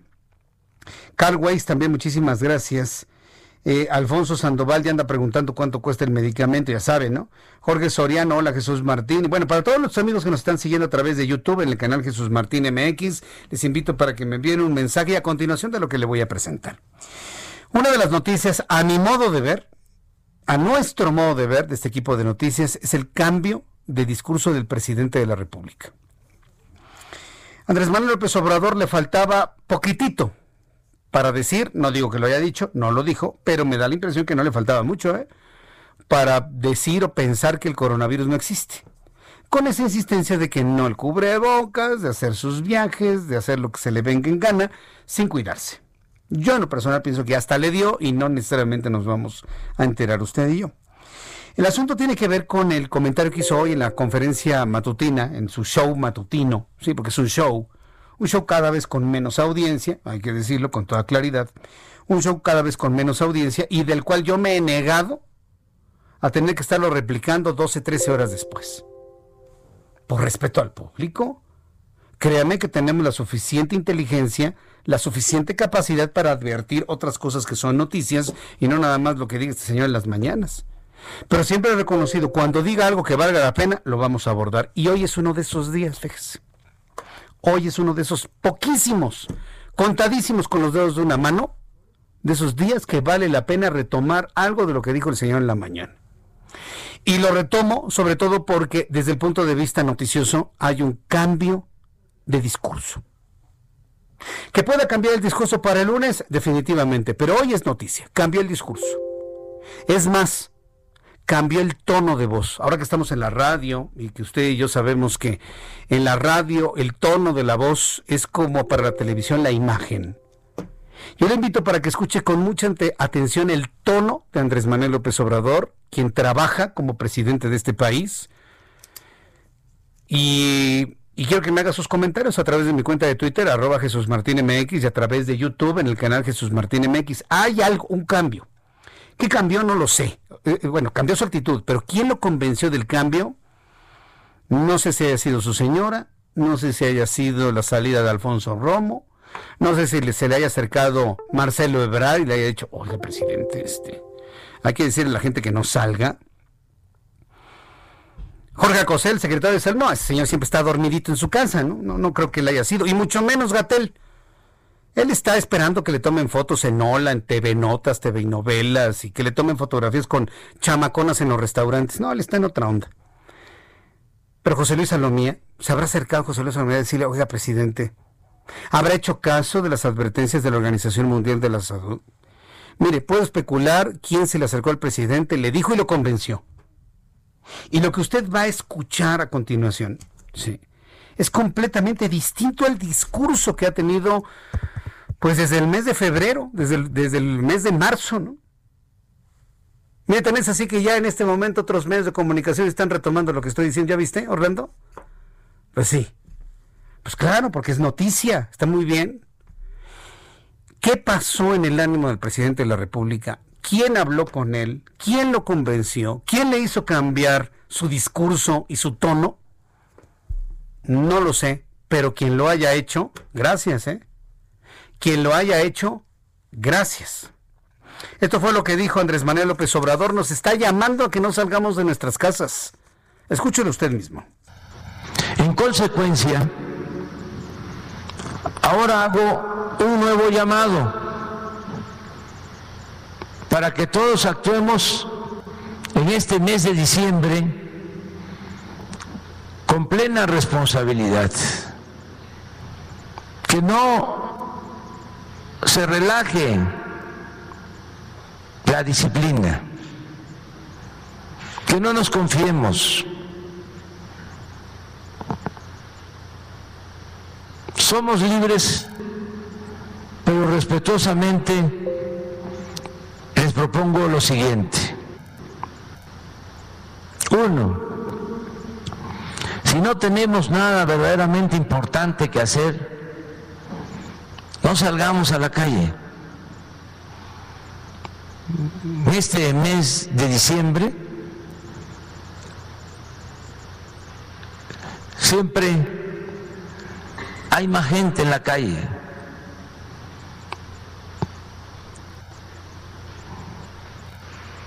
Hasta el 24 fui jefe de gobierno de esta ciudad este mes de diciembre hay problemas de vialidad, crece el número de vehículos en las calles. Ahora no podemos actuar así. Por lo general hay mucho tráfico.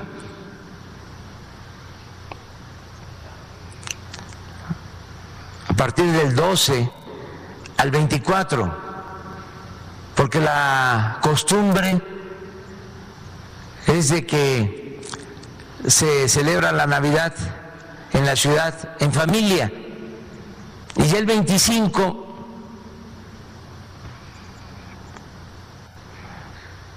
muchos salen y ya hay menos tráfico del 25 hasta la víspera del Día de Reyes. Ese es el comportamiento histórico en la ciudad. Ahora no podemos hacer lo mismo.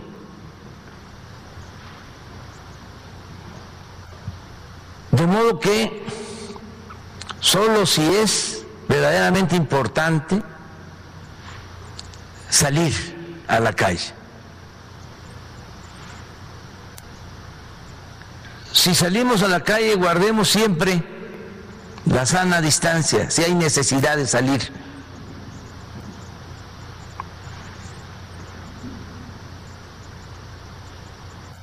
Tres, comuniquémonos por teléfono o por videollamadas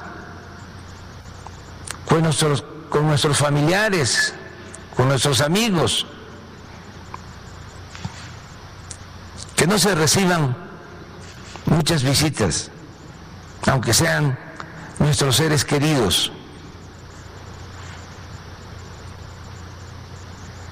Estemos solo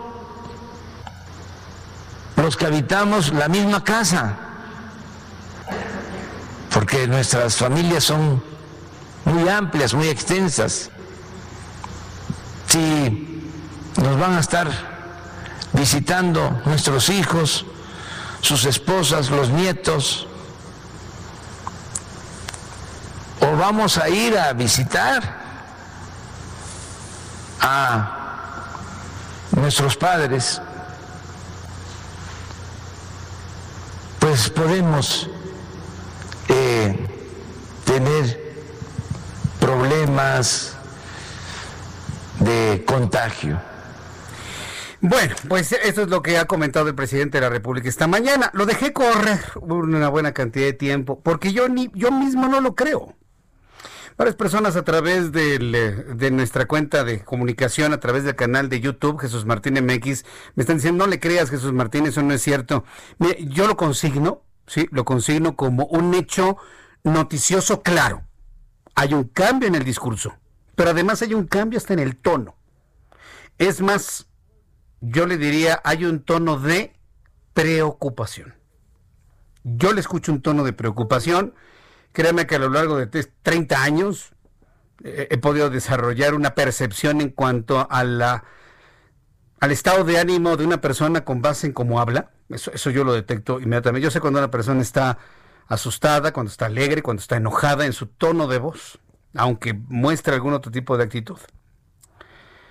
Y yo le puedo detectar que el presidente está preocupado. ¿Quién habló con él? No lo sé. Pero mire, yo le consigno esta noticia. ¿Que cambie su actitud el lunes? Posiblemente. Es altamente probable. Pero ahí está el llamado a no salir, a que festejemos las Navidades, bueno, la Navidad y las fiestas, las fiestas eh, que conocemos aquí en México como posadas, pues solamente en el, en el núcleo familiar. ni siquiera está recomendando que nos reunamos en familia ni siquiera nos está recomendando que nos reunamos en familia.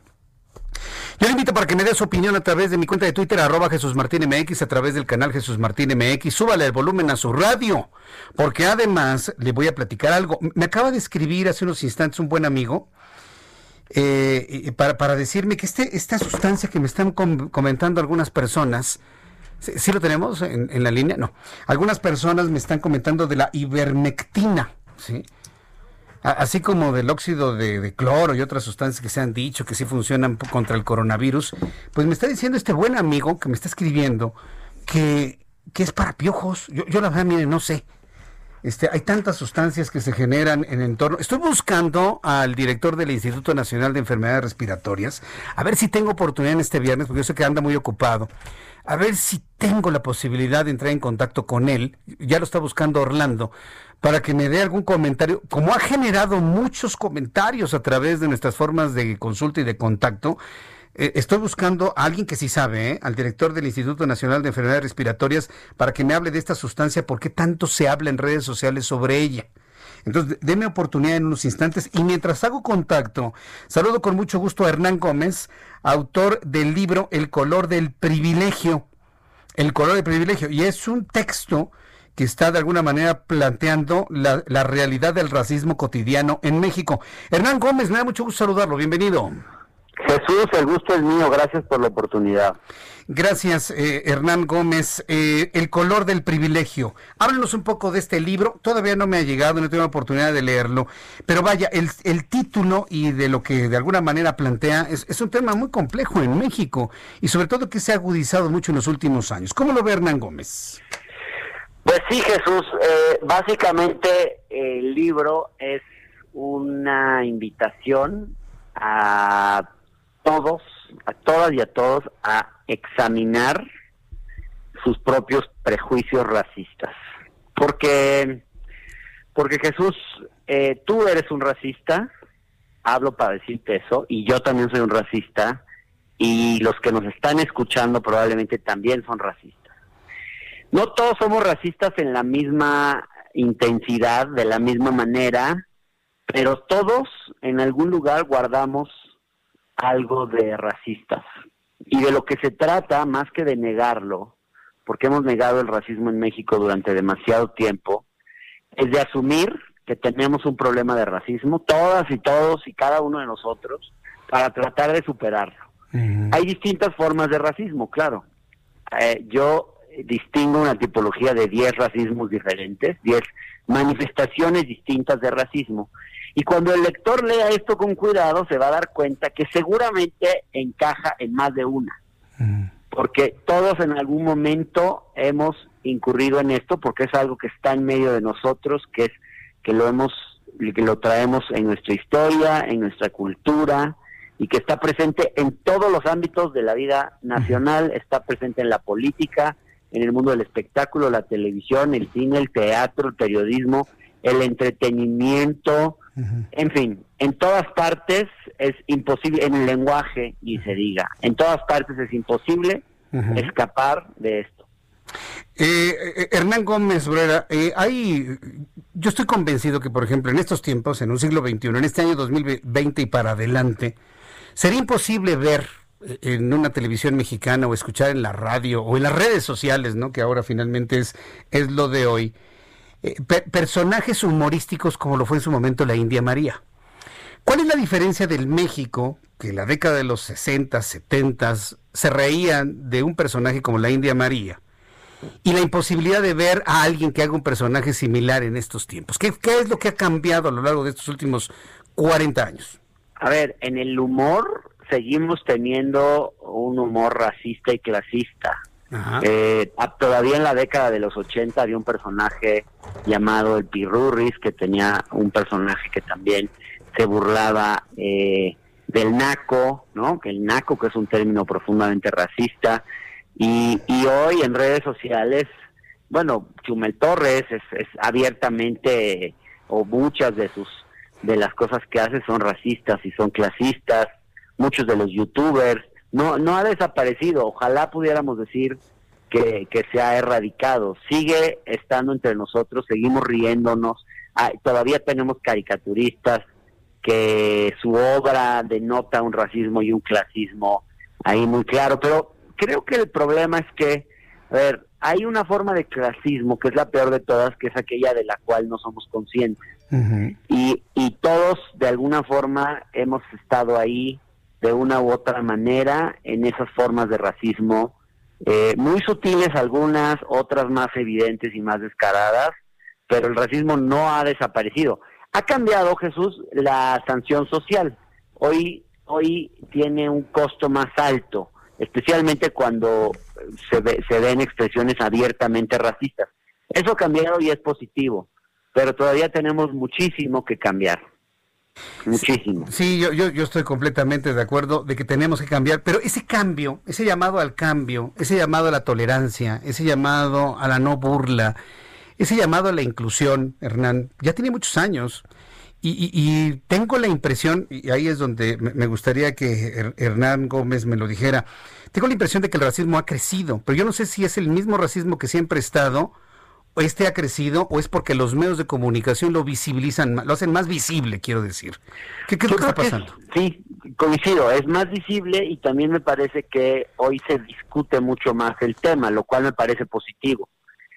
El, el hecho de que se discuta y que se visibilice es importante porque estamos empezando a llamarlo por su nombre, cosa que antes no hacíamos. Y, y no podemos erradicar algo que no somos capaces ni siquiera de nombrar y reconocer. Entonces, el hecho de que se esté discutiendo más es positivo. Yo no veo más racismo hoy que antes. Eh, me parece que hoy estamos hablando más del tema. También es un tema que genera conflicto, que politiza, que polariza, pero es inevitable porque hay temas, los temas que tienen que ver con las desigualdades, porque el racismo en el fondo expresa una forma de desigualdad. Son temas que polarizan. Eh, es imposible procesarlos sin aceptar que implican también conflicto, discusiones duras, agrias a veces. Y, y, yo creo que estamos viviéndolas en redes sociales emergen a cada rato debates fuertes sobre el tema. Sí, sin duda, y, van a seguir surgiendo, sobre todo cuando, pues hay que decirlo también como es, hablando no del racismo como tal, pero sí del clasismo. Cuando un presidente de la República hace una división entre los fifís y los demás, pues ahí también hay un clasismo. Es decir, en el concepto del libro que escribe Hernán Gómez, todos tenemos una dosis de racismo, todos. Pero no coincido en que dividir entre fifís y pueblo como lo hace el presidente sea clasismo, ¿eh? porque fíjate que a mí me parece que lo que está haciendo el presidente es nombrar las desigualdades, politizarlas de nuevo. Mm. Digo, puede ser agresivo para algunas personas, eso no lo no lo no lo dejo de señalar y tal vez no esté bien, pero me parece que en el fondo eh, está poniendo sobre la mesa las desigualdades, está poniendo sobre la mesa el racismo y el clasismo. Porque sí tenemos que reconocer que este país ha habido una minoría que ha impuesto su manera de pensar, sus intereses por encima de los intereses de las mayorías y que esa, esa digamos, en esa relación, estamos hablando en general de una minoría blanca y privilegiada mm. que ha tenido eh, muchas más oportunidades que las mayorías de tonos de piel más oscuros. Creo que hay que hacernos cargo de esa realidad y empezar a reconocerla. Y lo digo como una persona blanca que ha estado en el lado del privilegio. ¿Qué, privilegio entre comillas? Porque también eh, recuerda toda la discusión que hubo con los white que ha provocado mucho escarnio también en las redes, en las redes sociales. O sea, por donde uno le vea, hay discusión sobre este tema, Hernán Gómez. Totalmente, hay discusión, pero es muy importante darnos cuenta que el racismo no existe a la inversa. Hay, hay muchas veces gente diciendo que, por ejemplo, que los blancos en México son sujetos de racismo. Yo explico en el libro por qué eso no es cierto. Los blancos no somos sujetos de racismo. Podemos ser sujetos de ciertos prejuicios, eh, pero el racismo es una relación de poder de un grupo que históricamente ha tenido más poder sobre otro y que ha juzgado a, a otro grupo, ¿me explico? Es, no, es una relación histórica. Para que hubiera racismo hacia los blancos en México, tendríamos que retroceder 500 años, que no hubiera habido conquista etcétera. Y eso pues no va a pasar. Entonces es muy difícil que exista racismo al revés. Y, y cuando los el término white dicen que es racista, pues no lo es, no es un término racista. Puede ser ofensivo, puede ser una ofensa, pero ofender no es lo mismo que ser racista. Correcto. Bueno, pues eh, eh, vamos a leer este libro entonces. Muchísimas gracias, Hernán Gómez. Muchas gracias por esta participación. Y además quiero preguntarte, ¿cuándo te leemos en el Heraldo de México? ¿Qué días publicas? Los martes estoy en el Heraldo, ahí con mucho gusto, siempre, siempre ah, escribiendo. Eh, esta semana escribí justamente un artículo en las páginas del Heraldo distinguiendo las distintas manifestaciones de racismo de las que hablo en el libro. Ustedes le pueden echar un ojito para que a ver si se animan a, leer el libro. Es un libro provocador, ¿eh? no, no es un libro para sentirse cómodo, es un libro para, para que cada uno de nosotros reflexione. Entiendo. Hernán Gómez Bruera, muchas gracias por este tiempo para el Heraldo Radio. Fuerte abrazo y gracias por tomar la llamada. Yo soy el agradecido, Jesús. Gracias por la oportunidad. Gracias. Hasta la próxima. Es Hernán Gómez quien ha publicado este libro abordando el tema del racismo y bueno, pues eh, leerlo también en el Heraldo de México. Tengo datos de COVID-19. Tengo datos de COVID-19 a esta hora de la noche antes de despedirnos.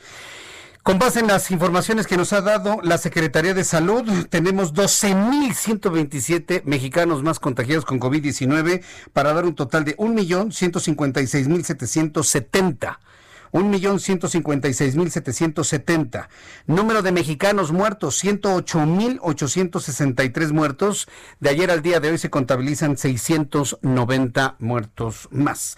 Quiero informarle que le quedo a deber el tema de esta sustancia que se llama ivermectina. Ya tuvimos oportunidad de, comunicarnos con el con el director del Instituto Nacional de Enfermedades Respiratorias, el doctor Jorge Salas Hernández. Se comprometió a tomar nuestra llamada el lunes que entra. Así que anótelo en su agenda, no se le vaya a olvidar. Próximo lunes vamos a hablar con el director del Instituto Nacional de Enfermedades Respiratorias para que nos hable sobre la ivermectina, sobre el óxido de cloro y todas estas sustancias que se dicen son coadyuvantes a la salud de las personas que tienen COVID-19. ¿Será cierto o no? Yo le invito para que me escuche el próximo lunes en punto de las 6 de la tarde, Heraldo Radio y también a través del Heraldo Televisión. A las 2 de la tarde, a las 2 por el 10. Yo soy Jesús Martín Mendoza, a nombre de este gran equipo de profesionales de la información. Le invito para que se quede en la programación del Heraldo Radio en toda la República Mexicana. Que tenga un gran fin de semana, descanse. Nos escuchamos el lunes. Gracias, hasta el lunes. Esto fue Las Noticias de la Tarde con Jesús Martín Mendoza. Heraldo Radio. Selling a little or a lot? Shopify helps you do your thing however you cha-ching. Shopify is the global commerce platform that helps you sell at every stage of your business. From the launch your online shop stage to the first real life store stage, all the way to the did we just hit a million orders stage. Shopify is there to help you grow. Shopify helps you turn browsers into buyers with the internet's best converting checkout. 36% better on average compared to other leading commerce platforms because businesses that grow grow with Shopify. Get a $1 per month trial period at shopify.com/work. shopify.com/work.